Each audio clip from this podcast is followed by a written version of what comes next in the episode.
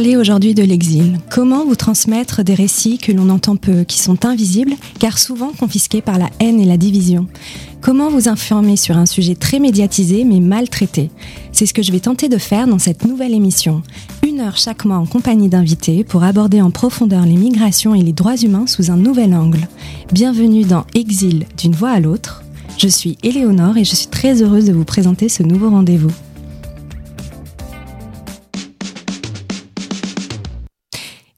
Et Islem. Ils avaient 16 et 22 ans. Je les ai rencontrés dans un train en direction de Sfax, deuxième plus grande ville de Tunisie, où des milliers de personnes campent dans l'attente d'une traversée vers l'Italie. Le jour de notre rencontre, il faisait une chaleur étouffante. Le train avançait au ralenti et c'est durant ces 10 heures de trajet que nous avons fait connaissance. On allait, pour tuer le temps, fumer des cigarettes entre deux wagons, la porte ouverte. Ils allaient quitter leur pays, la Tunisie. Ils rêvaient d'une vie meilleure en Italie. Ils ne cessaient de regarder des vidéos sur TikTok de ceux qui avaient réussi. La traversée leur semblait obligatoire. Quel autre choix avaient-ils Le 11 septembre dernier, ces deux frères et d'autres de leurs amis sont décédés. Leur bateau a fait naufrage, 18 personnes en totalité ont disparu, 10 autres ont survécu. Je dédie cette émission pour rendre hommage à Dia, Islem et tous les autres disparus en mer. Tunisie, Lampedusa, c'est la thématique de cette deuxième émission. Et pour m'accompagner durant une heure, j'ai le plaisir d'accueillir euh, Filippo Fury. Bonjour Filippo. Bonjour. Tu es anthropologue, tu es membre de Migre depuis 2011. Euh, tu fais partie de différents programmes pour la recherche sur les villes accueillantes et aussi sur les personnes disparues. Et tu es également consultant pour le CICR Forensic, Euromet Rights et Last Rights. Enfin, beaucoup de choses. J'avoue que j'ai pas fait toute la liste entière, mais euh, peut-être que tu veux rajouter un mot. Bon, moi, pas pour l'instant. Non, je pense que ça ira. Ok, très bien. Merci Filippo. Tu viendras nous éclairer sur la situation. Euh, mon deuxième invité ce soir, c'est Sekou Traoré Omar. Tu es né à Abidjan, en Côte d'Ivoire, et tu as quitté ton pays en 2017. Tu as travaillé en Tunisie durant 4 ans avant d'être expulsé vers la Libye et de revenir pour quitter ce pays, pour quitter ce pays par la mer. Tu as débarqué à Lampedusa avant de rejoindre la France et tu nous raconteras ton histoire et ton expérience d'exil. Bonsoir Sekou. Bonsoir. Je suis très heureuse de t'accueillir ce soir. C'est moi aussi. tu nous raconteras tout ça tout à l'heure. On a une troisième invitée qui nous présentera une chronique un peu plus tard dans l'émission. Elle est toujours pas arrivée. Vous connaissez, en tout cas pour ceux qui habitent l'île des France, euh, les problèmes dans les transports. Elle s'appelle Camille Kadja. Elle a 26 ans et elle est fondatrice de l'association Tendre la main, une association qui vient en aide aux personnes exilées. Avec une équipe de bénévoles, elle intervient principalement pour ceux qui sont à la rue et notamment sur le camp de Stalingrad. Elle a vécu à la rue et c'est une fois qu'elle en est sortie qu'elle a voulu aider à son tour. Elle nous rejoindra un petit peu plus tard et elle nous racontera euh, son, histoire avec Tendre la main. Mais avant d'aller en profondeur, euh, j'ai envie de commencer par toi, Filippo. Et euh, j'ai envie qu'on présente un petit peu le, contexte de ce pays. Euh, la Tunisie a souvent été euh, citée en exemple des printemps arabes, là où tout a commencé. Elle voit aujourd'hui cette vague de liberté se briser sur la volonté d'un homme, Kais Sayed, président inflexible qui se dit lui-même incorruptible. Mais depuis 2011, quelle est la situation en Tunisie? Est-ce que tu peux nous présenter le contexte dans ce pays qu'on dit un pays de transit? Ben, merci pour la question. Je vais essayer de, de comment dire. Euh, c'est quand même 12 ans de, d'évolution du pays, donc c'est quand même un peu compliqué. Donc je vais essayer de, de comment dire, de toucher un peu la, ligne générale hein, l'évolution. Euh, 2011, le, le, le, printemps arabe, c'est ces printemps euh, qui avaient donné des espoirs, si vous voulez. Euh, faut savoir qu'en 2011 déjà, euh, il y avait un camp qui était à la frontière avec la Libye, qui était les fameux camps de Choucha, où euh, une situation avait, humanitaire avait déjà, disons, explosé euh, comme problématique, et ça avait montré déjà la faiblesse de, disons, du cadre politique, et euh, avait un peu, comment dire, montré déjà quelles, quelles pouvaient être les intentions aussi de l'Union européenne vis-à-vis de, la Tunisie. Donc, suite au printemps arabe, on a assisté à une, à une vague de euh, comment dire, il y avait une espoir euh, des renouvellements démocratiques euh, dans le pays et pendant plusieurs années, si vous voulez, la situation, disons, des, personnes en mouvement, quoi, migratoire en Tunisie était plutôt stable. Je veux dire qu'il y avait énormément de, de, communautés migrantes qui s'étaient installées dans plusieurs villes du pays, notamment Sfax, qui s'étaient installées. Donc il y avait commencé à participer, si vous voulez, à la vie euh, euh de la société, à rentrer à la société. Il y avait des associations aussi d'exilés qui s'étaient créées, donc il y avait quand même une dynamique assez intéressante. Euh, je mets ça dans le contexte. À droite, genre à, à, ouest, euh, euh, euh, vous avez l'Algérie. À, à, est, vous avez la Libye. Et je pense que c'est important de, de, comment dire, de, de contextualiser dans, dans une, au niveau régional aussi. C'est-à-dire que à ce moment-là, la Libye était le pays de, départ. Donc vous savez que euh, énormément de, bateaux, si vous voulez. Après, on va pas rentrer dans les détails de la, typologie et de la, dynamique, mais euh, euh, était euh, partait de Libye. Donc la situation libyenne était euh, la situation, disons, critique. Et face à la Libye, la Tunisie semblait être un pays euh, qui était, qui pouvait représenter un, comment dire, un, œuvre des, des genre un, pays euh, qui allait vers une renouveau démocratique et donc aussi un respect de, de droits humains et et des comment dire une évolution en termes de hospitalité, si vous voulez. Moi, je serais sous l'hospitalité. Donc il y avait même des villes tunisienne qui s'était euh, euh, engagée dans des mobilisations des villes accueillantes européennes. Moi, je me rappelle la Marsa, par exemple, qui avait participé à des projets euh, à ce niveau-là. Même la ville d'Esfax s'était s'était mm. impliquée. Donc, il y avait quand même eu un, un, une évolution à ce niveau-là. Je crois que euh, malheureusement, hmm, donc euh, euh, j'essaye de donner un point de vue assez assez externe, c'est-à-dire j'essaye de, sans rentrer dans les détails de la société tunisienne, sachant que au niveau socio-économique, la, la, la, Tunisie est dans une situation assez compliquée depuis un certain nombre d'années. Et je vous renvoie aux travaux de, de, de FTDS, donc euh, du, mm, qui est une association euh, marocaine qui s'occupe, une tunisienne pardon, qui s'occupe de d'analyser mm, la situation tunisienne, pas que du point de vue de la migration, mais du point de vue vraiment socio-économique du pays.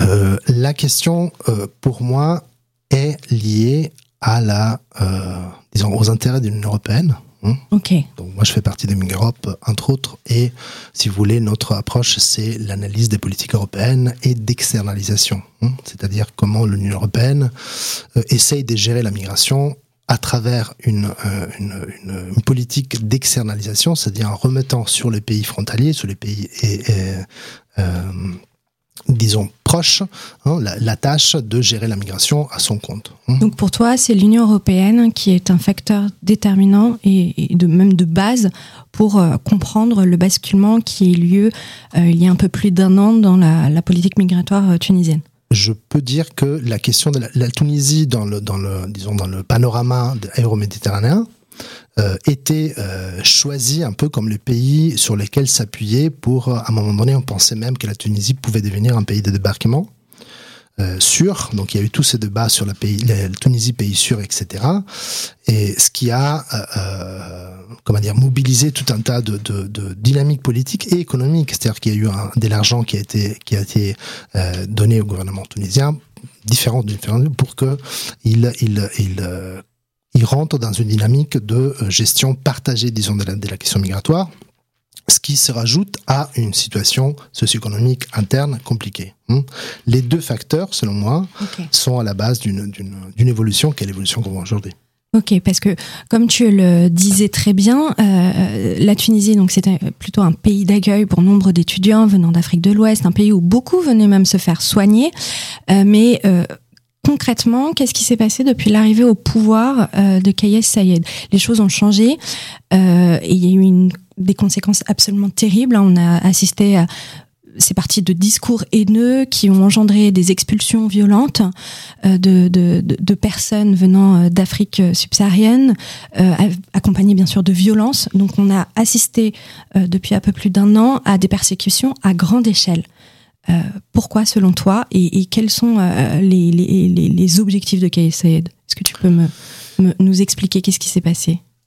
Euh, alors les objectifs je les connais pas dans les détails, mais on peut deviner. C'est-à-dire que, si vous voulez, il y a un dialogue assez euh, euh, fictif, je trouve, entre entre le gouvernement tunisien et les gouvernements et les, pays euh, européens, notamment l'Italie. Il y a des déclarations, il y a des contradictions tout le temps, il y a des, non, une part démentit l'autre constamment. Donc la situation, savoir exactement ce qui se passe, je trouve c'est assez complexe. Je crois que la, la, la Tunisie joue un rôle assez là. J'ai mentionné l'Algérie. oui. il y a une dimension vraiment politique régionale qui est assez complexe. Et je crois que euh, euh, la Tunisie veut se euh, positionner autrement, hein, un peu dans, dans, la région. Et j'ai l'impression que, euh, euh, bon, si vous voulez, la, la réponse facile, c'est les migrants sont les boucs émissaires du gouvernement pour, comment dire, pointer la cause d'une d'une crise économique et sociale en disant, bah, c'est la faute à ces personnes, etc. Donc, c'est un peu les discours faciles. Hein. Mais je crois que derrière, il y a aussi une espèce de de volonté de négocier, hein, si vous voulez. Moi, je, je, la référence à la Turquie, c'est un peu banal, mais c'est mm. un peu ça. C'est-à-dire que la volonté de négocier à avec l'Union européenne euh, euh, sur la base de effectivement une, une un positionnement qui euh, permettrait à la Tunisie de ne pas être, euh, de ne pas subir, si vous voulez, euh, les politiques européennes complètement, mais de négocier à son à son avantage. Hein. Donc, je fais, hier, avant-hier, il y a une, une, une, déclaration du gouvernement tunisien qui a décidé de rendre, euh, je pense que c'est 60 millions d'euros, euh, euh, qui avaient été donnés euh, récemment, tout récemment à la Tunisie, mais qui faisait partie d'un paquet, si vous voulez, de aide euh, humanitaire pour la Covid. Hum, donc qui était qui avait été budgété si vous voulez l'Union européenne dans cette idée de euh, sécuriser d'une manière sécuriser du niveau sanitaire la frontière sud. Euh, ça c'est un peu ma lecture.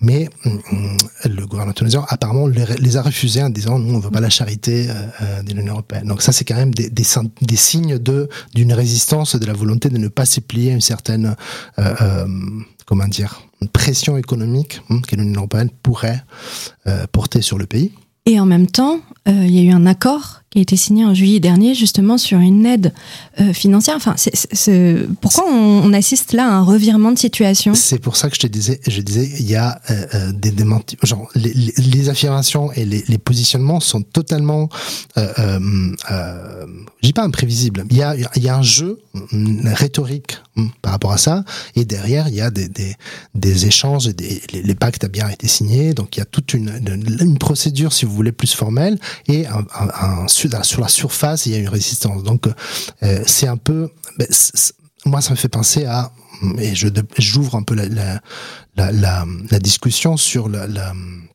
l'attitude générale du gouvernement et euh, euh, du président notamment, qui a des positionnements très rhétoriques, non qui, qui balance des informations, qui fait des affirmations qui sont contradictoires, qui sont elles-mêmes, qui contredisent elles-mêmes des affirmations faites en précédence, mais pour garder un peu cette cette cette dimension, cette cette allure un peu autoritaire. Je décide, je protège le pays, je m'occupe du pays et, je suis là pour.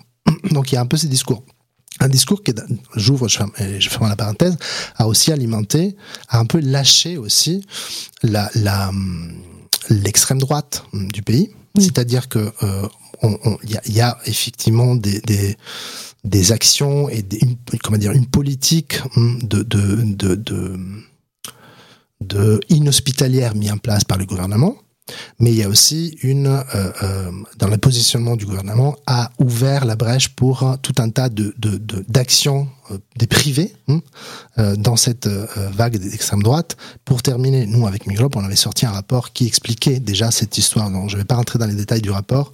C'est un rapport qui date justement de, de 2021 qui raconte un peu cette évolution de la de la politique d'externalisation et, des, et, des, et du rôle que la Tunisie avait pris euh, au cours des années. Mais ce qui est très intéressant et très problématique, c'est que ce rapport a été repris par la droite tunisienne, pas par le gouvernement, par la droite tunisienne, pour dire, euh, vous voyez, l'Union européenne nous nous exploite, nous oblige à faire des choses comme ça. Nous, on veut on veut pas euh, se plier à cette à cette injonction sécuritaire de l'Union européenne. Euh, mm. Mais pas pour dire on devient un pays d'accueil, mais pour dire ok, du coup, on doit être indépendamment, indépendant de cette de cette de cette pression.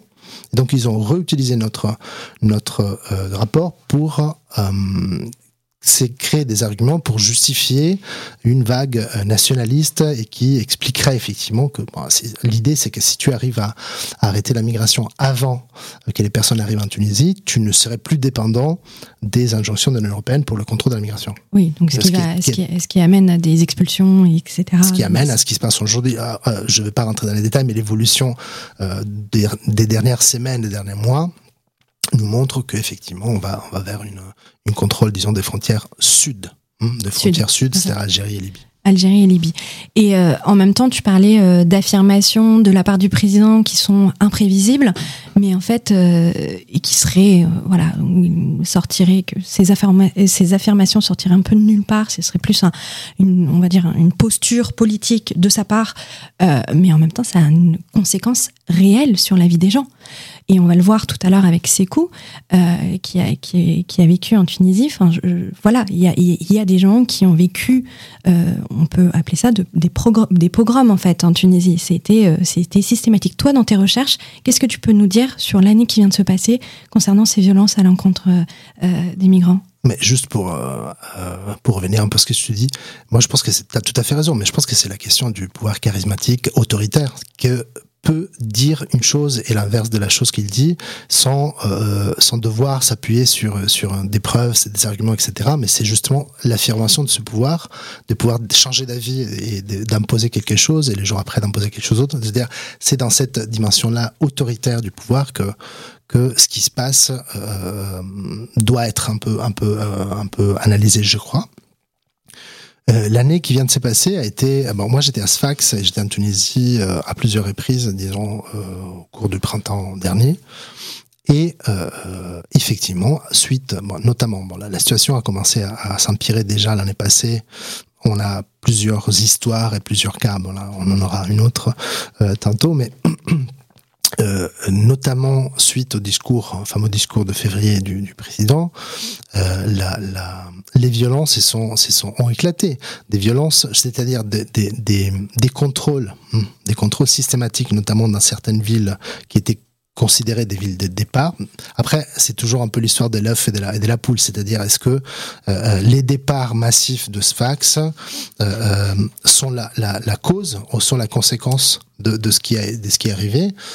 Moi, je crois que les violences ont commencé avant et qu'on a, on a monté un peu le discours, c'est-à-dire les gens qui étaient à Sfax, et je parle des communautés migrantes de Sfax et aussi des autres communautés euh, qui vivaient ailleurs, à Tunis, euh, ailleurs, qui, qui venaient à Sfax pour partir parce que c'était l'endroit, euh, disons, le, le, point de, de, sortie, le seul point de sortie rationnellement. Donc euh, c'est une conséquence d'une violence qui avait déjà commencé effectivement avant et qui s'est empirée jusqu'à effectivement tu parlais des pogroms, mais alors il y a eu des violences directes, il y a eu de, des rafles de, la police, il y a eu des, des, rétentions administratives, des rétentions arbitraires, etc.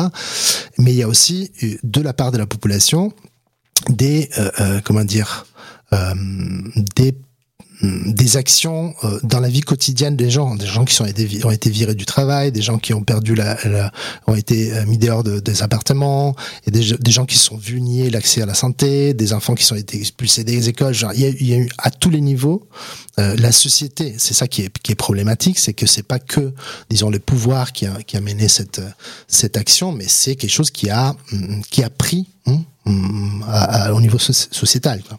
Et bien justement, euh, je m'adresse à toi, c'est court. Est-ce que tu peux euh, nous raconter un peu ton histoire? Tu as quitté la Côte d'Ivoire donc en 2017 pour aller en Tunisie.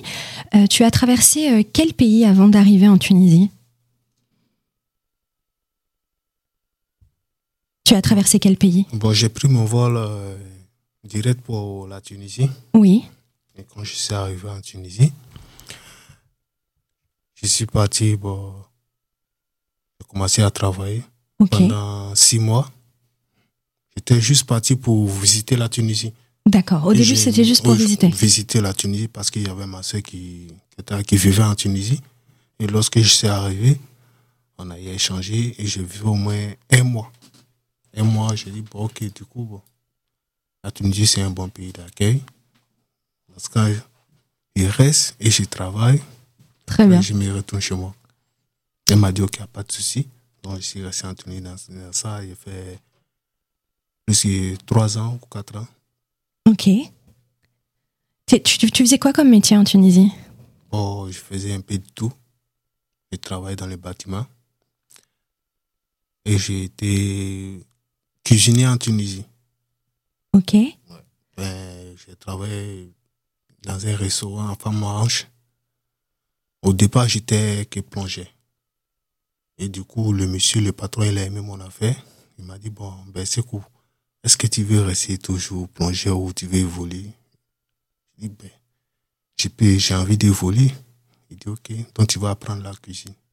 J'ai appris la cuisine, j'ai fait six mois la cuisine. Après, je suis devenu sous-chef cuisinier. Toutes les plats de Tunisie, bon, c'est moi qui faisais.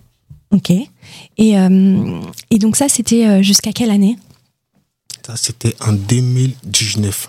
De 2017 en 2019. Ok, ça se passait comment? C'était comment la, les conditions euh, d'accueil en Tunisie? Tu, tu, nous disais en, en, préambule que ça se passait bien. Ça s'est passé très bien. Très bien, je m'en sortais. Il n'y avait, il y avait pas de problème avec quelqu'un. Même, il y avait beaucoup, il y avait beaucoup d'amis tunisiens. on faisait tout ensemble. Il y avait l'harmonie, tout. Au fait, je me sentais comme chez moi. C'était chez toi. il y a des amis tunisiens qui me conseillaient aussi. Ils me disaient, bon, pourquoi euh, tu retournes au bled? Tu vas travailler en Tunisie pendant combien d'années? Tu vas te retourner? Est-ce que c'est sûr que tu vas revenir La Tunisie, c'est bien, tu peux rester. C'est chez toi, tu fais comme tu veux, tout, tout. Non, tout allait bien. Et à quel moment euh, les choses euh, se sont détériorées? Est-ce que tu peux nous raconter? Quand en 2021, en 2021, il y a eu beaucoup de changements en Tunisie. Tu vois que souvent, tu as des amis aussi qui te conseillent, tu vois qu'ils ont changé de juste, ils ont changé de face envers toi. Qu'est-ce qui s'est passé exactement? Est-ce que tu peux nous raconter comment ça s'est concrétisé ces changements dans ta vie à toi? Au départ, d'abord, j'étais au restaurant. Au restaurant, le le patron, il m'a appelé, il m'a dit, c'est cool, il va avoir du contrôle des immigrants. Ok. Et si c'est que tu as ton passeport, je dis oui, j'ai mon passeport. Et bien dans ce cas, tu vas faire au moins deux jours sans travail, tu restes chez toi. Lorsque tout va rentrer en ordre, je vais t'appeler, je vais demander, mais patron, qu'est-ce qui se passe? Il n'a Au moins, tiens-moi un peu au courant pour tout ce qui se passe. Il dit, non, bon, je ne peux pas tout te dire, mais je vais t'appeler au téléphone. Et le lendemain soir, il m'a appelé. Il m'a dit évite de trop sortir dans la rue, te balader tout, tout reste dans ton coin. On va finir régler tout, je vais t'appeler, tu vas revenir travailler. Ok. Et j'avais un collègue de travail qui m'a appelé. Il m'a dit ben c'est cool. Tu sais que actuellement la Tunisie c'est c'est pas un c'est pas un pays qui peut accueillir encore. La Tunisie a changé. Les Tunisiens sont plus comme avant. Mais du coup, moi, quand je parle, bon, on cherche à se comprendre. On s'est donné rendez-vous au café, on allait s'asseoir, on a échangé un peu, juste 30 minutes. Il m'a dit, bon, tu sais, voilà ça. Il y a eu ce changement. Normalement, les immigrants, c'est comme ça, ils vont les faire retourner chez eux. Mais c'est pour bientôt. Si tu peux aller chez toi, c'est mieux de partir. Parce que parmi nous, il y a des bons et il y a des mauvais. Il y a certains qui vous aiment et il y a certains qui ne vous aiment pas. Tu te sentais en danger? Donc, automatiquement, je me sentais en danger. J'ai dit, ok, ben, j'ai compris. Pas de souci, je vais rester. Je vais voir ce qui va se passer. Ok. En face, je ne l'ai pas dit la vérité. J'ai dit, ok, je vais voir. En tout cas, je suis là. Quelque chose ce qui va se passer, moi, je suis en Tunisie. Il dit, ok, d'accord. J'étais prévenu. Il dit, ok. Il est rentré chez lui, moi, je suis rentré chez moi. Après, deux mois après, comme j'avais économisé un peu, ouais. j'ai dit à ma compagne, voilà ce que mon collègue de travail m'a dit. Donc on décide ensemble, soit on se retourne au bled, soit on fait comment? Elle m'a dit, bon là, du coup, je ne peux pas aller au bled. Soit on reste, soit on va affronter. Affronter quoi? Affronter la Méditerranée. J'ai dit, bon, moi, en tout cas, quand je suis arrivé en Tunisie, mon projet, c'était pas ça. Mon projet, c'était juste pour travailler un peu et pour me retourner. Comme tu décides, on fera avec. Elle dit ok. On est rentré en contact avec un jeune Tunisien. Il m'a dit, bon, lui, il a des amis qui sont à Bengaden. Ben Garden, oui. Ben Garden, qui font traverser les gens à Ben Garden. Ok. C'est la Méditerranée. Il a dit son prix. Du coup, on avait cette somme-là. C'était combien? Bon, c'est 3000 dinars. 3000 dinars, ok, pour traverser. Pour traverser par personne. Par personne. Donc en Ouais. tout, 6000 dinars pour 6 000 toi et ta compagne. oui.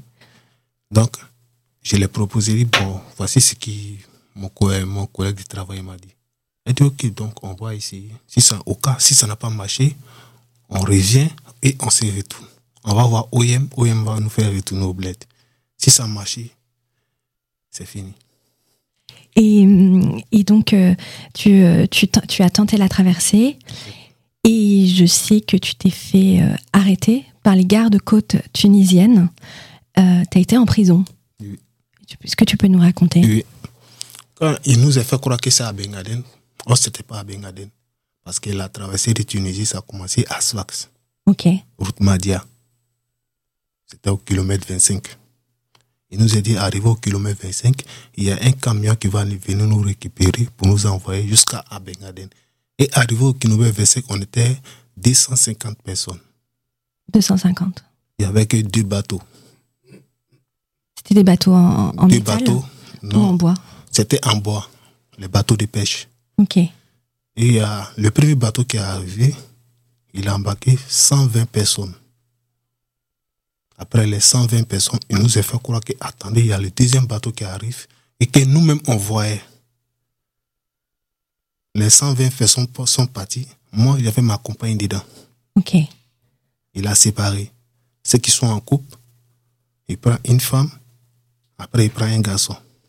Ah, ils vous ont séparés. Donc, a euh, t'étais pas dans le même bateau dans que ta le même bateau. Donc, et ils sont partis. C'était à 19h, je me rappelle, à 19h. Il dit, nous, à notre tour, ça serait à 21h. Mais, par contre, on va se retrouver, nous tous, à Lampedusa. Je dis, ben, ok, ça va. Donc, on était là à 21h, 22h. Il est revenu avec le deuxième bateau. Le deuxième bateau, on est monté. Lorsqu'on est arrivé, on s'est assis dans le bateau. Ça n'a pas fait cinq minutes, il y a la marine qui est venue. Ouais, ils vous ont attrapé. Oui, la marine qui est arrivée, il y avait son frère qui était avec la marine. Parce que du coup, moi, je l'ai reconnu. Le frère, tu veux dire euh, Le du frère passeur du passé. Ah, qui travaillait à- pour la marine. Oui, Ok. il était dans la marine. En fait, c'était un, genre- un coup monté. Oui. Voilà. On, on se demande même si, bon, il y a eu un partage des. Donc, des quand je l'ai regardé, je l'ai interpellé. Je lui ai dit, mais qu'est-ce que tu fais ici? Il a fait comme. Il ne m'a jamais vu. Il a pris le bâton, il m'a tapé, il me s'est assis tranquille. Hmm. Après ça, il nous a pris, arrivé au port. Au port, on nous a mis dans un bus, direction Bengaden. Ok. On a dépassé Bengaden dans le désert. Et dans le désert, on était, on était 122, je crois bien.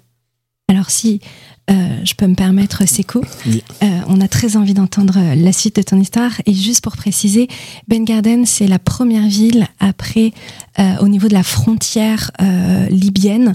Et donc, tu es en train juste de nous expliquer que tu t'es fait expulser par les gardes-côtes tunisiennes dans le désert libyen. Et on, tu nous raconteras la suite euh, juste après. Mais il y a Camille, en fait, qui vient d'arriver dans le studio.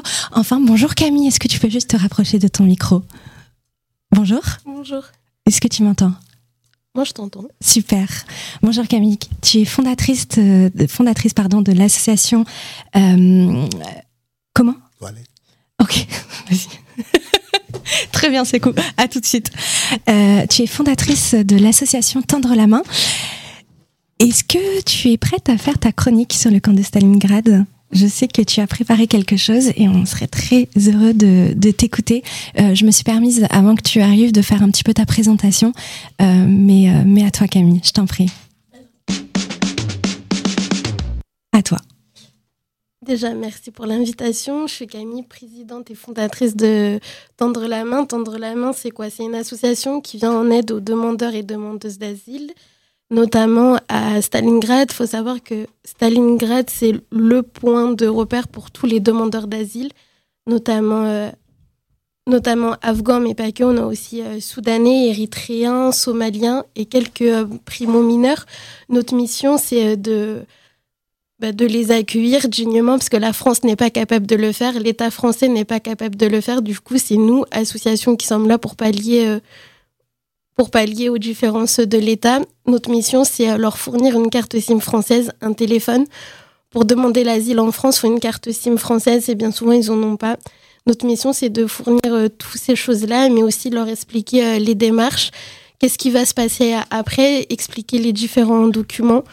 Du coup, il y a trois options quand tu es demandeur d'asile en France. Soit tu es en procédure normale, soit tu es, euh, tu es en procédure accélérée. Ça veut dire que tu as mis 90 euh, jours à demander euh, ta demande d'asile, ou tu es en procédure Dublin. La procédure Dublin, c'est quand c'est un système que la France a mis en place, c'est l'Eurodac. Ça veut dire qu'un demandeur d'asile a mis ses empreintes dans le pays européen. Mais Vas-y, vas-y, Camille, je t'en prie. Mais il faut savoir que euh, bien souvent, ils n'ont pas le choix de mettre leurs empreintes. Par exemple, en Bulgarie, les policiers euh, bulgares de frappe, ces gens-là les volent, et pas que dans ces pays, aussi la Serbie et la Turquie. Du coup, ils se retrouvent euh, Dublin. Et c'est en tout cas, nous, on est contre ce système-là parce que bien souvent, les personnes ne vont pas au bout de la procédure parce qu'il faut savoir quand ils vont à la préfecture, ils ont des ils ont des chances d'être transférés dans ce pays-là sans qu'on leur demande leur autorisation. Et nous, on est là pour expliquer toutes ces démarches-là. Et on est euh, sur euh, le camp Stalingrad depuis un an. Il faut savoir qu'avant, ils étaient au skatepark. Au skatepark, euh, il y a eu quand même 1300 personnes, ce qui est un peu inédit. Il y a des mises à l'abri mises en place, mais ces mises à l'abri ne fonctionnent pas parce que l'accueil n'est pas, n'est pas respecté. Les gens ressortent des hébergements parce qu'ils sont mis, ils sont remis à la rue du coup, revient le processus et on les suit euh, sur tout le long terme. Maintenant, on a différents pôles parce qu'on a une quinzaine de bénévoles. On a le pôle euh, social pour euh, faire le social. On a, le pôle santé parce qu'on accompagne les personnes à l'hôpital. On a le pôle mineur maintenant parce qu'on accueille de jeunes mineurs refusés à l'AMNA qui sont des Afghans. Du coup, on les inscrit à l'école. On fait le recours de minorité. Et et voilà, en tout cas, c'est une chouette asso. Si jamais vous voulez euh, intégrer l'association, vous êtes bien sûr tout, tout le monde est le bienvenu. Si vous voulez aussi nous financer, parce qu'on n'a pas d'aide de, l'État, parce qu'on refuse d'avoir cet argent-là, parce que normalement c'est à l'État de le faire et, ça, et c'est nous qui le faisons. Et euh, aussi un petit appel, si vous avez un endroit pour stocker des jolies tentes et des jolies euh, couvertures, on est très preneurs. Je relayerai ton appel, Camille, t'en fais pas. Je sais aussi que sur le camp de Stalingrad, tu as beaucoup de personnes qui sont passées euh, par la Tunisie et euh, par du coup par Lampedusa. Euh, est-ce que tu peux me dire un mot sur ces personnes que tu que tu rencontres au quotidien? Du coup, c'est des personnes qui n'ont pas le choix parce que s'ils viennent en France, c'est que il y a des choses qui se passent dans leur pays. C'est des personnes qui ont vécu des, violences. Nous, avec les Soudanais, Érythréens, on ne sait pas on ne sait pas trop parce qu'on n'a malheureusement pas le temps de discuter avec eux, parce qu'il faut savoir, à Stalingrad, il y a en moyenne 200 personnes, donc ça va très très vite et on n'a pas trop le temps, mais c'est des personnes qui racontent pas euh, comment ça s'est passé, mais des fois on lit, euh, malheureusement on a à lire quand ils sont sauvés par euh, soit Médecins sans frontières ou SOS Méditerranée, on a un peu s'est passé dans ces pays-là et c'est pas c'est pas joyeux. Bien sûr. Et j'aimerais justement avec Filippo qu'on parle un peu de Lampedusa. Lampedusa, c'est une île italienne. Euh, toi, tu reviens de Lampedusa et, euh, et notamment début septembre, il y a eu euh, un énorme focus sur sur Lampedusa, en tout cas une bulle informationnelle, puisque ce sont plus de 8000 personnes exilées qui sont arrivées sur l'île de Lampedusa. Et en fait, ils sont partis évidemment depuis la Tunisie, notamment de Sfax. Et donc, il y a eu énormément d'images qui ont permis de qualifier cet événement de crise migratoire. Hein. Bien sûr, les politiques, les réactions politiques ne se sont pas fait attendre, hein, notamment à l'extrême droite ou en France. Euh, il a été question de submersion migratoire selon les mots de Marine Le Pen, euh, et, notamment de Darmanin qui a déclaré qu'aucune de ces personnes ne serait accueillie en France. Il faut rappeler que le centre d'accueil de Lampedusa euh, est saturé, a été saturé, hein, puisque puisqu'ils n'ont que 600 places. Donc on a été euh, on a été face à, des images et, et une situation humanitaire et sanitaire catastrophique. Il se passe quoi pour toi, pour les personnes qui arrivent à Lampedusa? Et c'est quoi la position politique de l'Italie par rapport à ce qui se passe? Bah, Je pense que c'est assez intéressant parce que c'est comment dire c'est une conséquence paradoxale de l'accord signé, si tu veux, avec l'Italie et bon, passé via l'Union européenne et l'Italie hum, avec la Tunisie. C'est-à-dire que la, les départs massifs de, de, de, de la ville d'Esfax avaient, bon, ont duré, bon, à partir de moi j'y étais au mois d'avril et c'était un moment déjà très important. Euh, et on va pas rentrer dans les détails des bateaux qui ne sont pas arrivés donc toutes les personnes qui ont disparu en mer mais ça c'est euh, c'est une conséquence euh, directe de de, de, de, de cette situation. C'est-à-dire que toi tu parlais de, de comment vous êtes parti la qualité des bateaux a changé la, la, la, typologie des voyages a changé les prix ont changé vraiment c'était une fuite de masse disons de, de, de Sfax et, euh, et moi, je me, comment dire, la, lecture que moi je peux en faire, c'est euh, à un moment donné, on a laissé ouvert, on, on les a laissés partir d'une certaine manière. C'est-à-dire que la capacité de, de, de, la garde nationale tunisienne d'intercepter quand elle veut, il y a une certaine efficacité, non, qui, qui va et vient. Et donc c'est intéressant de comprendre pourquoi à ce moment-là hum, tellement de personnes sont arrivées Sachant qu'après, euh, effectivement, la, la, la, modalité en Tunisie a changé. Je fais un pas en arrière, je reviens sur la Tunisie parce que euh, à partir de, euh, bah, récemment, donc à ce moment-là, les personnes interceptées ne sont plus euh, abandonnées en gros sur les quais comme ça arrivait pendant le, printemps dernier et qui du coup pouvaient plus ou moins répartir, etc. Essayer de repartir. Mais ce qui s'est passé, c'est ce qui se passe aujourd'hui. C'est bon, il y a un papier sur le, Monde qui est sorti il y a il y a deux jours, je pense, qui raconte comme euh, on est revenu à la situation dont tu parlais toi. C'est-à-dire que les personnes sont prises, sont embarquées sur des bus et sont ramenées à la frontière, euh, ouais, soit algérienne, soit tunisienne, soit libyenne, et sont éloignées euh, de, de, de, de de, disons, de point de départ. Donc, si vous voulez, l'impact et la suite, il y a, à Lampedusa, il y a eu énormément moins d'arrivées je pense que la semaine, moi j'étais du 30 septembre jusqu'au 12, et je pense que les bateaux qui sont arrivés d'Esfax, c'était vraiment peu, euh, à la limite un ou deux. Beaucoup de bateaux ont recommencé à partir de Libye, du coup. Hein, donc, disons que la, route s'est réouverte côté libyen. Et, euh, mais en, même temps, on a commencé à avoir des Tunisiens qui partent de plus au nord et qui, vont vers Lampedusa ou vont vers, ou vont vers euh, Pantelleria, qui est une autre île plus au nord.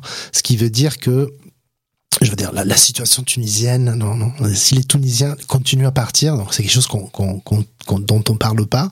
Le focus est que sur les, personnes, disons, euh, exilées qui sont déjà en Tunisie, qui de partir, mais les départs des Tunisiens vers la, la Pantelleria maintenant, mais même vers la Sardaigne, euh, continuent. Hmm. Euh, avant, c'était des jeunes qui partaient. Euh, dernièrement, on a vu des familles partir. Donc, je veux dire, la, situation tunisienne est euh, critique, disons, à, plusieurs points de vue. Après, on se focalise sur la question de, des personnes migrantes en Tunisie parce qu'effectivement, ils subissent, comme je disais tout à l'heure, des, vexations plus explicites. Mais la situation, c'est c'est assez euh, assez dégénère de façon générale. Euh, pour revenir à Lampedusa, donc la, la, situation a changé beaucoup à Lampedusa. Il euh, faut qu'on rappelle aussi que une, récemment, alors je je savais je sais pas si vous savez ce que c'est une SAR zone, non Search and Rescue zone. Euh, non, mais vas-y raconte-nous. si, tu, si vous voulez, c'est les zones d'intervention euh, euh, de sauvetage et de et, et de, de non, non, à mer qui étaient gérées normalement par les, autorités nationales, mais c'est les zones qui pour après sont été investies par les, ONG qui sont en mer, qui font du sauvetage en mer. Euh, récemment, donc il y a deux ans, euh, c'est un processus qui a pris un peu de temps, mais on a formalisé une zone euh, euh, libyenne c'est-à-dire qu'on a euh, donné, si vous voulez, aux, aux gardes-côtes libyennes la, disons, le, le, le contrôle, hein, le monopole, disons, de la gestion de, la frontière maritime euh, libyenne avec des aides, avec des, matériaux, des bateaux euh, livrés par les, États européens qui les ont mis en condition d'opérer parce que ça fait partie de la logique d'externalisation. Et dans les tuyaux, il y a aussi une, une volonté de construire une zone tunisienne qui n'existe pas. C'est-à-dire que euh, jusqu'à là, la Tunisie intervient jusqu'à ses eaux territoriales, mais elle n'a pas une zone d'intervention qui dépasse et qui va dans les eaux internationales. Et que jusqu'à là, c'était que Malte et que l'Italie qui, si vous mmh. voulez, s'occuper de cette, cette zone. Donc, même au niveau du droit maritime et de cette gestion de la, des zones SAR, il y a quelque chose qui bouge et ben, ça va investir évidemment Lampedusa parce que Lampedusa, c'est euh, juste après. Donc, ça, c'est intéressant de voir jusqu'à où la zone euh, tunisienne va se, va se euh, élargir. Quoi. Oui, et je rappelle, euh, juste pour information, qu'en Italie, c'est la principale porte d'entrée en Europe. Et selon le Haut Conseil des Nations Unies pour les réfugiés, euh, donc le, le, HCR estime que euh, c'est 90 000 personnes qui sont arrivées entre janvier et août 2023, donc soit presque autant que sur toute l'année 2022. mais on présente souvent ces chiffres sans, sans jamais rappeler tous les disparus et tous les toutes les personnes qui disparaissent en mer, puisque je le rappelle, c'est vraiment important que la Méditerranée est le plus grand cimetière du monde. Euh, c'est près de 20, 28 000 pardon, euh, personnes qui, euh, sont, euh, qui sont disparues en mer Méditerranée depuis 2014, selon l'Organisation internationale des migrations. Et encore une fois, je le répète, ce chiffre est bien en dessous de la réalité, hein. puisque le nombre de, naufrages qui ne sont pas répertoriés, qui ne sont pas catégorisés, qui ne sont pas où il n'y a absolument aucune enquête de fait, où, les noms de ces personnes ne seront jamais entendus par, euh, euh, les gens. Donc euh, voilà, on parle beaucoup, selon les, politiques d'arrivée, etc., comment gérer ce flux, mais on rappelle jamais qu'en fait, plus on ferme les frontières, plus les, frontières deviennent mortifères, et c'est ce à quoi on assiste.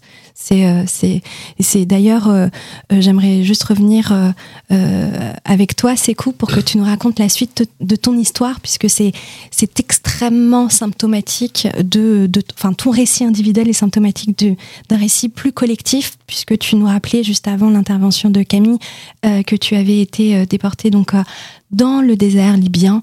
Est-ce que tu peux nous raconter ce qui s'est passé dans le désert libyen? Je sais que tu as été arrêté par les milices libyennes et comment tu as réussi à t'en sortir Du coup, là, j'étais à la, dans le désert.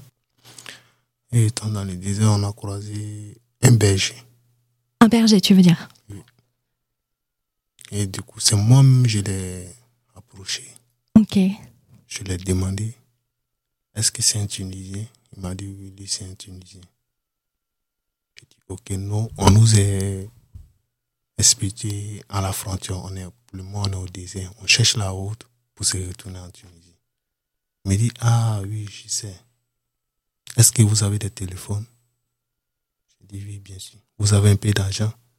Ce jour, moi, j'avais que 60 euros parce que j'ai changé le dinar en euros au cas si j'arrive à Lampedusa. Il m'a dit, OK, donne-moi. Et après, il a pris le téléphone. Il dit, il va, faire, il va appeler. Mais il va appeler quelqu'un qui va venir nous aider. On n'a pas le droit de partir avec le téléphone. Puisqu'on était en danger. Donc le téléphone, ça coûte rien. Allez prendre le téléphone.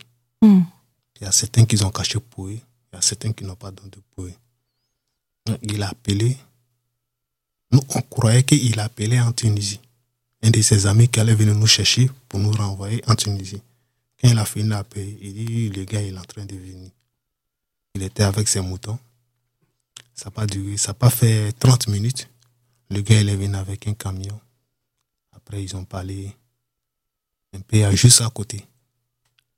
Il dit, ok, allez, vas-y, montez. Hmm. Et en montant dans le camion, j'ai demandé au gars, mais où est-ce que vous allez nous envoyer? Parce que puisqu'on a donné le téléphone, on a payé encore de l'argent. C'est où? C'est à Sfax ou en Tunis? Il dit non, il va nous envoyer jusqu'à en Tunis. Hmm. Et vous êtes arrivé où finalement? Bon, quant à moi, j'ai vu ça un peu bizarre. Parce que j'ai duré en Tunis. Je connais la Tunis et je connais Sfax. Je sais, c'est pas du tout facile de quitter à Bengaden avec un camion jusqu'en Tunis, à la frontière. J'ai essayé de parler avec des amis. Ils ont dit, bon, toi, tu, as trop duré en Tunis, tu, es devenu comme un Tunisien, donc laisse, on va. J'ai dit, ok. On est monté dans les camions. Du coup, quand les gars nous ont pris à Sfax, quand la marine nous a pris à Sfax, pour nous envoyer dans le désert, on a fait qu'une heure ou deux heures. Mais le gars, il a roulé plus que ça. Ouais. Donc en fait, tu t'enfonçais de plus en plus dans le désert. J'ai dit, mais c'est pas, c'est pas clair.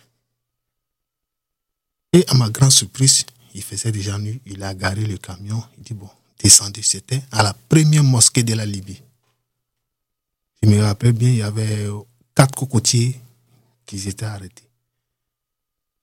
Il dit, descendez. Je dis, mais là, ici, c'est pas, c'est pas la Tunisie. Ici, pas à Sfax.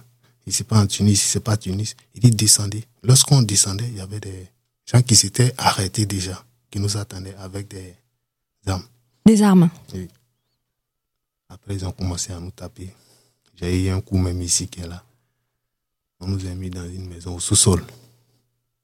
Lendemain matin, on nous a mis dans un camion jusqu'à Azoara. Arrivé à Azoara, maintenant, les gars, il prend son téléphone. Si tu as un numéro d'un de tes parents, tu l'appelles pour qu'on l'envoie de l'argent. Pour qu'on te libère. Il y a certains, moi, au début, je ne voulais pas appeler. Parce que j'étais un peu, j'ai trop fatigué de la route. J'ai dit non, je ne peux pas appeler. Donc j'ai vu, il y a des amis qui appelaient toujours. Et puis, chaque jour, je vois qu'il y a au moins deux personnes, trois personnes qui ont les libère. Je dis ok, d'accord, dans ce cas, je vais appeler ma mère pour voir. J'ai donné le numéro de ma mère et il a lancé le numéro. J'ai expliqué le problème. Elle m'a dit ok. Mais le Libyen, par contre, il était avec, il était cinq Libyens, deux Camerounais, hmm. plus trois Tunisiens. Tu veux dire les personnes qui vous retenaient en captivité Oui. Ok.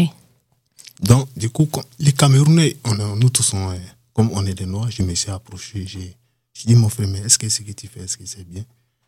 Il me dit, non, si je ne fais pas ça, moi-même, je vais mourir. Ah, il était piégé. Ouais, j'ai dit, ok, pas de souci. J'ai compris. Je suis resté, j'ai appelé ma mère, ils ont donné un numéro, un compte, où elle a versé de l'argent. Combien tu as dû payer? Au moins 250 000 francs. CFA CFA. Ok. Et tu as réussi à te, à, te libérer, c'est ça? Non, il ne m'a pas libéré automatiquement. Il m'a dit, allez, il a ouvert la porte, allez, vas-y. En sortant, je marchais. Puisque je n'ai pas un coin où y aller, je marchais comme ça dans la rue. Et par la chance, j'ai croisé une dame qui s'appelait Basma. Elle était avec ses enfants. Elle m'a appelé. Elle m'a Elle dit, mais tu fais quoi ici? Elle m'a dit ça en arabe.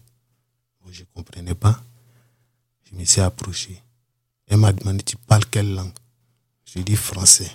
Elle dit anglais. Je dis non, français. Elle dit, ok, tu t'appelles comment? J'ai dit mon nom. Elle dit, rentre chez moi. Je suis rentré. Lendemain, il y a son fils qui est venu. Lui, il parle un peu français.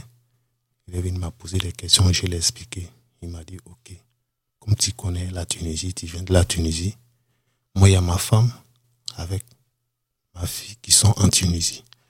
Je vais te ramener en Tunisie. C'est comme ça que tu as pu euh, revenir euh, en Tunisie. Ce, que, ce, que, ce que nous raconte euh, ça fait référence aux expulsions collectives hein, dont tu parlais tout à l'heure, Filippo. par exemple, entre le 18 et le 20 septembre, Human Rights Watch a, a documenté l'expulsion collective de 100 migrants originaires de divers pays africains à la frontière de l'Algérie aussi.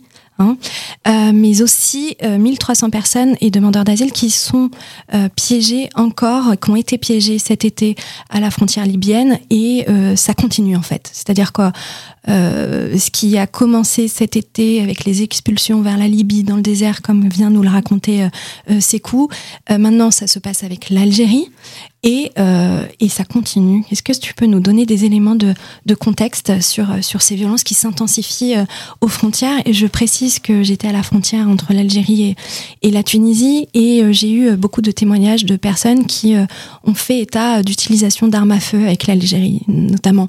Euh, voilà, donc on voit une escalade euh, de, de, des violences.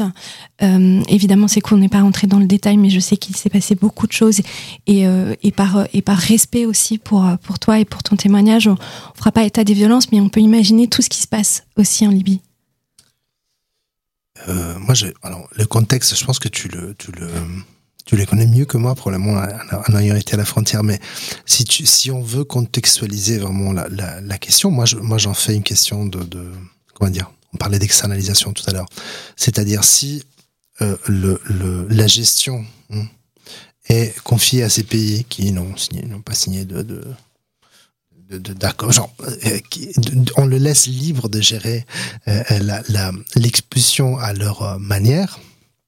Et je renvoie à la, Turquie, hein, parce que je pense que c'est quelque chose qui, qui, si vous tracez, si vous voyez ce qui se passe aux frontières de l'Europe et dans les pays, disons, de, de, de l'Afrique du Nord, dans, en Turquie, etc., la, la situation est toujours un peu la même. C'est-à-dire que on laisse gérer euh, euh, la, les frontières, le contrôle des frontières. Là, je reviens sur ce que on disait tout à l'heure, c'est mm. quelle est la quelle est la dynamique euh, à des pays qui les font de façon euh, comment dire avec les instruments qu'ils considèrent meilleurs hein, et, et dans une dimension de, alors il y a l'invisibilité de la mer, c'est-à-dire qu'on a viré les, les ONG pour qu'ils puissent pas notamment témoigner des violences, documenter les, les, violences des guerres de côte à la fois libyennes et tunisiennes. Et dans les déserts, c'est pareil. C'est-à-dire mm. que on est dans une zone d'invisibilité où il y a des violences qui se perpétuent de façon régulière euh, pour euh, bah, bah, pour éloigner les plus possibles les personnes. Et euh, moi, je pense que c'est aussi une question de déterrence. C'est-à-dire que il y a la violence qui est faite aux personnes euh, touchés, dans les personnes qui sont expulsées et qui sont abandonnées dans le désert. On a plusieurs cas de personnes décédées à la frontière, donc on ne sait pas s'ils mm. s'ils sont décédés euh, par coup de feu, par violence ou parce qu'ils ont été abandonnés dans le désert tout court. Mais je veux dire, euh, euh la, la, modalité avec ces, euh, par, laquelle ces personnes décèdent, je veux dire, n'est pas non donc je veux dire la, la volonté c'est de les, les éloigner et c'est quelque chose qui s'est qui s'est euh, comment dire qui s'installe de façon euh, constante. Mais c'est c'est pas nouveau. Je veux dire si vous vous rappelez Gaddafi à un moment donné euh, avait apparemment des, des, des, prisons dans les déserts. Donc cette idée de éloigner les personnes de la garde de les éloigner des frontières et vers le désert et on sait ce qui s'est passé au Niger, etc. Genre, il y a une zone euh, grise, disons, euh, euh entre l'Afrique du Nord et les Sahel, qui est une zone à laquelle les frontières, c'est des frontières. Bon, c'est, qui, comment tu peux savoir que t'es, quand tu passes la frontière entre l'Algérie mm. et la et la Libye, euh, bon, t'es, t'es abandonné, t'es livré juste dans le désert. Le problème, c'est que t'es dans un espace inhospitalier. On utilise euh, l'espace inhospitalité désert pour faire disparaître les personnes. moi, je pense qu'il y a une question. Ça, ça vaut pour la mer, ça vaut pour le désert. Il y a une espèce de logique de contrôle de la migration par disparition. C'est-à-dire qu'on vous met dans les situations de disparaître. Oui. Et, et, et ça, c'est un peu le contexte. Après, rentrer dans les détails de, de mm. est-ce que les, les, Algériens laissent passer, est-ce que les Algériens contrôlent? Non, on sait très bien que les Algériens euh, de leur côté, refusent l'entrée à ces personnes. Donc il y a souvent des personnes qui se retrouvent coincées entre les deux et qui sont abandonnées et les, les organisations humanitaires n'interviennent pas. Donc il y a vraiment un espace de, de, de non-droit et d'invisibilité. Oui, et puis il faut rappeler aussi qu'il y a un jeu et qu'il y a une manne financière entre les passeurs et les gardes-côtes, etc. Enfin, je veux dire, il y a, il y a évidemment. Ça, ça, ça, il, il en a parlé, ça, ça, a toujours été comme ça, et voilà. je pense qu'il y a une, une une connivence euh, qui, qui, a été plus bah, bah, sur la Libye, ça, ça, a été documenté plusieurs fois. Oui, il nous reste pas beaucoup de temps pour l'émission, donc euh, j'espère qu'on va réussir à terminer le témoignage de Sekou. Euh, juste pour pour avoir un peu ton, ton point de vue, euh, Camille, tu, tu, tu ressens quoi quand tu écoutes le témoignage de Sekou qu'on vient d'avoir à l'instant, et ceux aussi que tu as tous les jours sur le camp de Stalingrad? Euh, ben, à Stalingrad aussi, on a beaucoup de départs. Euh, ça n'a rien à voir avec la Libye. C'est, je pense que la Libye, pour moi, est un des pires euh, pays où euh, les gens subissent des sévices et pas que moral, enfin toutes sortes de sévices. Mais nous, on a beaucoup aussi de départs pour l'Angleterre. On a des mineurs. Euh, moi, une fois, j'ai eu la PAF au téléphone. Parce que, la police aux frontières. Voilà, la police aux frontières qui m'avait appelé parce que un des, un des jeunes voulait traverser. Du coup, il a donné, il a donné mon numéro et, et, et, aussi sur le nord du littoral, ces personnes-là subissent des violences policières parce que la privation de dormir, c'est une violence, c'est une sorte de violence policière. La série des tentes, confisquer des affaires de ces personnes-là, c'est de la violence policière. On l'a bien vu avec la photo de Louis Witter où on voit euh, une personne mandatée par l'État. Donc l'État cautionne ces violences-là parce que ces personnes sont mandatées par la préfecture. Donc c'est l'État et on voit bien une personne lacérée des tentes et et c'est le jeu du, du, chat et de la souris. Enfin, quand on gaze des familles ou quand on gaze de la nourriture, pour moi, ça, c'est de la violence policière. Et on peut pas rentrer chez soi et dire euh, à sa famille, aujourd'hui, j'ai gazé des exilés, j'ai gazé des, des personnes parce qu'ils ont essayé de traverser pour trouver une vie meilleure. Parce que dans ce pays, la France, qu'on dit pays des droits de l'homme, mais c'est pas un pays des droits de l'homme. Enfin, les, les ces droits ne sont pas respectés sur ces personnes-là. Et et c'est révoltant, parce qu'on est en 2023 et encore euh, en 2023, ces personnes subissent ces choses-là. Il faudrait juste au bout d'un moment laisser ces personnes tranquilles et ouvrir euh, les frontières, parce que nos frontières sont meurtrières et l'État français est, est coupable de ces, de ces choses-là.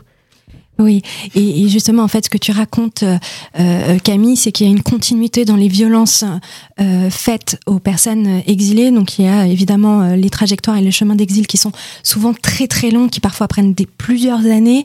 Et on voit que même dans le pays entre guillemets d'accueil, ça continue pour certaines euh, d'entre elles.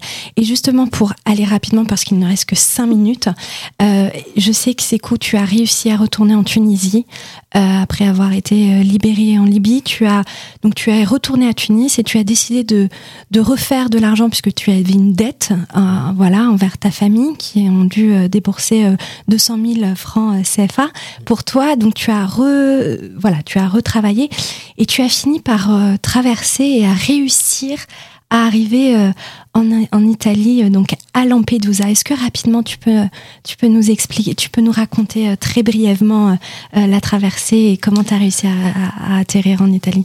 La traversée s'est passée à Route Madia, kilomètre du Genève. Kilomètre du Genève, on a fait, j'ai fait deux jours sur l'eau, sur la Méditerranée. Et après, il y a des sauteurs qui sont venus nous chercher. Étant à Lampedusa, bref, si je savais que Lampedusa était comme ça, sincèrement, je n'aurais pas risqué ma vie. C'est vrai? Sincèrement dit. Comment ça s'est passé quand tu es arrivé? Ça n'a pas été facile. Bon, du coup, je suis arrivé en novembre. De novembre, là, il, de novembre, il faisait beaucoup froid. Ouais. Il n'y avait pas de place. On était beaucoup. Il n'y avait pas de situation. Même pour gagner à manger, c'était pas facile. On s'est bagarré pour avoir de la, nourriture. Donc, oh, j'ai fait une semaine dans ça. Après, on nous a envoyé dans un campo. Ok, merci Seko, je suis désolée. Et on va bientôt arriver à la fin de, de l'émission. Et en un mot, euh, Philippe, est-ce que tu peux nous dire et nous, nous allez essayer de nous ouvrir une perspective sur l'évolution de la politique migratoire en Tunisie dans les prochains mois? C'est un, un, amont. Moi, je pense que la question, c'est joue sur euh, est-ce que la Tunisie est un pays euh, sûr hein, pour le débarquement? Euh, C'est-à-dire que les, jouer sur la Tunisie pays sûr de pour le débarquement, donc pays d'accueil, etc., sachant que tu peux pas faire demande d'asile à un Tunisien, la situation est très compliquée. Hum, donc la question de pays sûr commence à être remise en discussion même par les par les pays, si vous voulez, euh, qui essaient de négocier. Donc il y a quand même une tension politique là-dessus. Euh, moi, je crois, j'ai craint que la, solution pragmatique qui va s'ouvrir, c'est celle de, comme je vous disais, de la de la Search and Rescue Zone tunisienne, qui permettrait à la, Tunisie de agir dans un spectre beaucoup plus large en Méditerranée pour faire des interceptions beaucoup plus larges et du coup euh, euh, dire, euh, fonctionner comme gardien euh, de l'Union européenne, voulant, voulant, ne voulant pas le faire, je veux dire, mais, mais, mais en, endossant, en endossant ses rôles de, de, de, gardien de, de la frontière pour l'Europe. Donc en gros, ça risque pas de s'améliorer, voire même de s'empirer, si je comprends bien. Personnellement, je la vois pas très très rose comme situation. Ok. C'était vraiment un plaisir de vous avoir. Je voudrais te remercier Camille, tu es fondatrice de l'association Tendre la main, je relayerai sur les réseaux sociaux et on peut tous te retrouver sur l'Instagram et le Facebook de Tendre la main et si vous voulez soutenir, euh, rendez-vous euh, sur les réseaux sociaux. Merci Philippot euh, d'avoir été présent, de nous avoir éclairé comme on pouvait. Merci Sekou. voilà, je te souhaite bonne chance dans la formation que tu fais. Je sais que ton métier est d'être soudeur et, et je te souhaite le meilleur pour la suite et ta nouvelle vie ici en France. On se retrouve le 14 novembre prochain pour une prochaine émission qui euh, va s'inscrire euh, sur la question des femmes, puisqu'on va parler euh, des femmes en exil et comprendre et voir à quel point les violences sont systémiques pour les femmes. Voilà, je vous invite à retrouver l'émission en replay sur toutes les plateformes de podcast et vous pouvez nous retrouver sur les réseaux sociaux, sur Radio M 593 ou sur Specto Studio. Voilà, c'était un bonheur de vous avoir ce soir. Je vous remercie infiniment. Et je vous dis à bientôt. Au revoir.